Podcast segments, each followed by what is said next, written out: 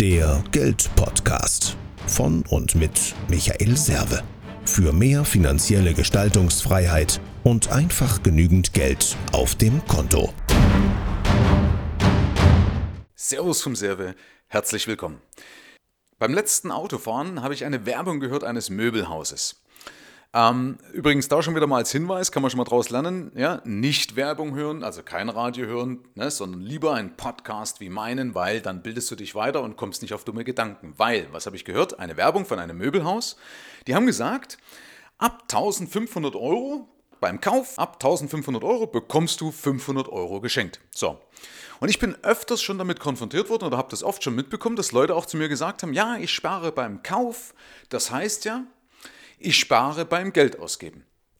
Jetzt ist die Frage, was ist denn da dran? Die Werbung bedient sich ja öfters dieses Instrumentes. Das heißt, uns wird zu oft suggeriert, dass du ja beim Kauf sparen kannst, also beim Geldausgeben sparen kannst.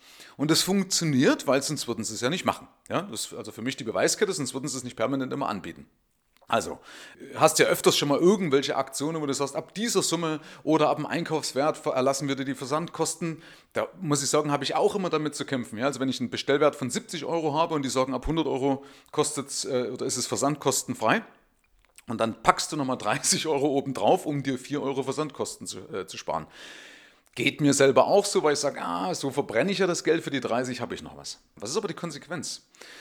Ich habe ja immer wieder im Gespräch, wenn ich mit, mit Leuten bei meinem Vermögensliquiditätsplan den Spiegel vorhalte. Das heißt, wir analysieren die Zahlungsströme des letzten Jahres. Und dann passiert regelmäßig, passiert es, dass die Leute sagen, boah, ich hätte nie gedacht, dass ich so viel Geld ausgebe.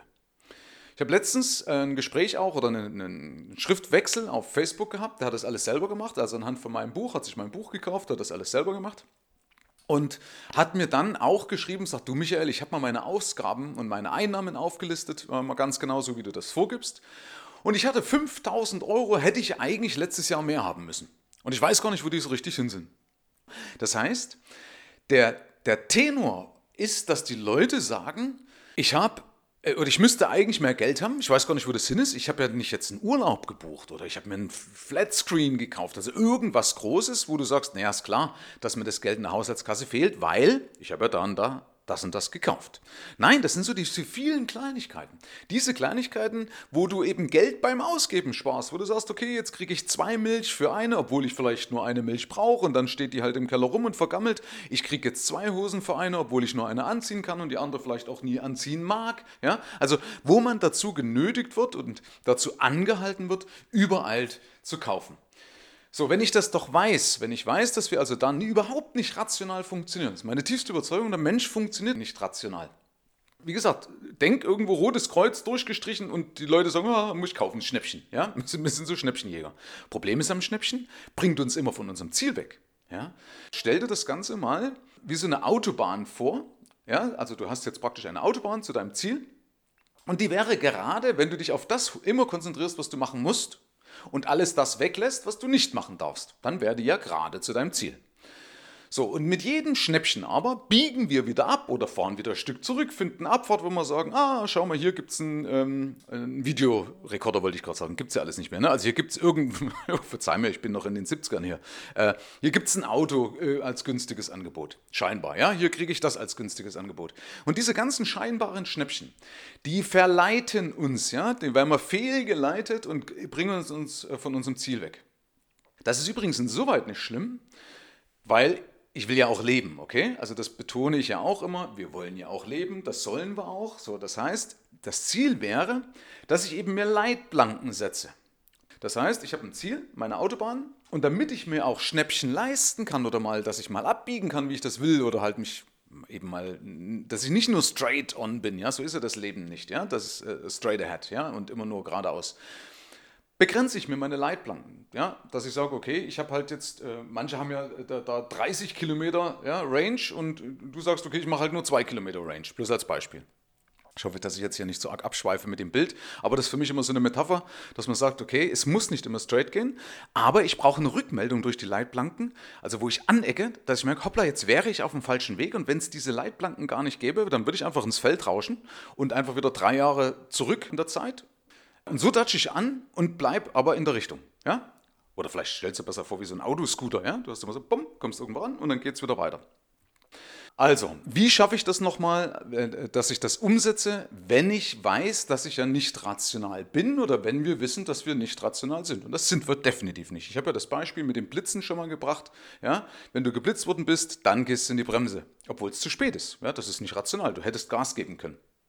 Es gibt viele solche Beispiele, wo wir irrational funktionieren. Das heißt, wenn sowas kommt, dann wiederum Abstand. Oder wenn ich mir im Vorfeld immer Gedanken mache, was ich wirklich brauche, also so die Frage zum Beispiel, brauche ich das jetzt wirklich? Warum brauche ich das? Sich mal ein bisschen damit auseinanderzusetzen.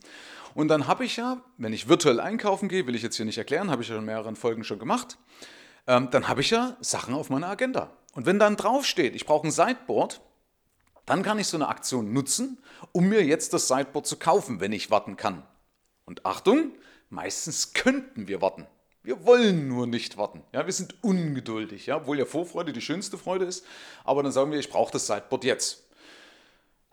Kann man sich darüber streiten, wie gesagt. Ähm, wichtig ist eben herauszufiltern, was wichtig ist. Ja, was muss jetzt sein. So. Und wenn ich das in der Masse einhalte, wie gesagt, wir dürfen alle sündigen, aber wenn ich das in der Masse einhalte, dann spare ich, weil ich kein Geld ausgebe. Ja? Und dann vielleicht dann noch zusätzlich sparen, wenn ich dann das Ding auf der Agenda habe, mir kaufen will und dann aber noch für 30 Prozent jetzt nochmal günstig kriege, dann habe ich tatsächlich auch gespart mit dem Kauf, aber weil ich es im Vorfeld schon entschieden habe, weil ich mich im Vorfeld schon entschlossen habe, das Ding zu kaufen. Dann passt ja, und dann kannst du einen Haken machen. Ansonsten, wenn sowas kommt, eben solche Werbungen, die dich wieder verleiten wollen und du drauf anspringst, wo du sagst, ah, ist ja gerade ein Schnäppchen, muss ich zuschlagen, vielleicht kann ich das ja mal brauchen dann wird dir das wiederum passieren, dass es am Jahresende fehlt. Du hast am Jahresende wieder das Gefühl, dass dir das Geld wie Sand durch die Hände rinnt und du im nächsten Mal, wenn du dir wieder mit dich oder wenn du dich beim nächsten Mal mit deinen Zahlen auseinandersetzt, wieder nicht weißt, wo die Kohle hin ist. Also alles hat seinen Preis. Ein Schnäppchen zu kaufen hat seinen Preis und einem Schnäppchen zu widerstehen hat seinen Preis. Und du hast die Freiheit zu wählen, wo du den höheren Preis siehst. Also in der Disziplin, in dem du widerstehst, oder in einem Dopaminschub, dem du nachgibst, um dann wieder Geld aus deinem Geldbeutel ziehen zu lassen, um das wieder anderweitig zu kompensieren, anderweitig reinarbeiten zu müssen. Du hast die Wahl. Wir sind ein freies Land. Herzlichen Dank fürs Rein und Hinhören. Ab hier liegt's an dir. Bis zum nächsten Gig. Dein Michael Serve, Deutschlands Fuck You Moneymaker. Mehr Informationen findest du im Internet unter mehrvomgeld.de.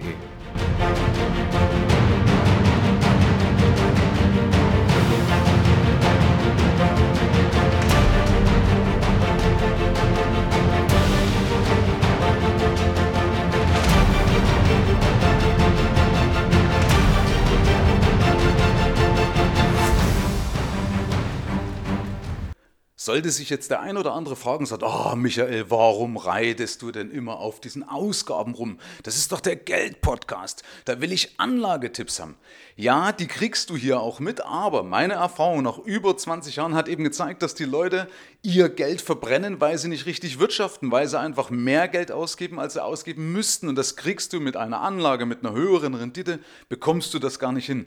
Und das Zweite ist ja noch, dass die Jagd nach höherer Rendite auch genug Geld verbrannt hat. Deswegen wird im Kern darüber gesprochen in meinem Podcast, wie mehr Geld bei dir bleibt, weil du das im Griff hast, weil du das steuern kannst, weil du da nicht von Dritten abhängig bist.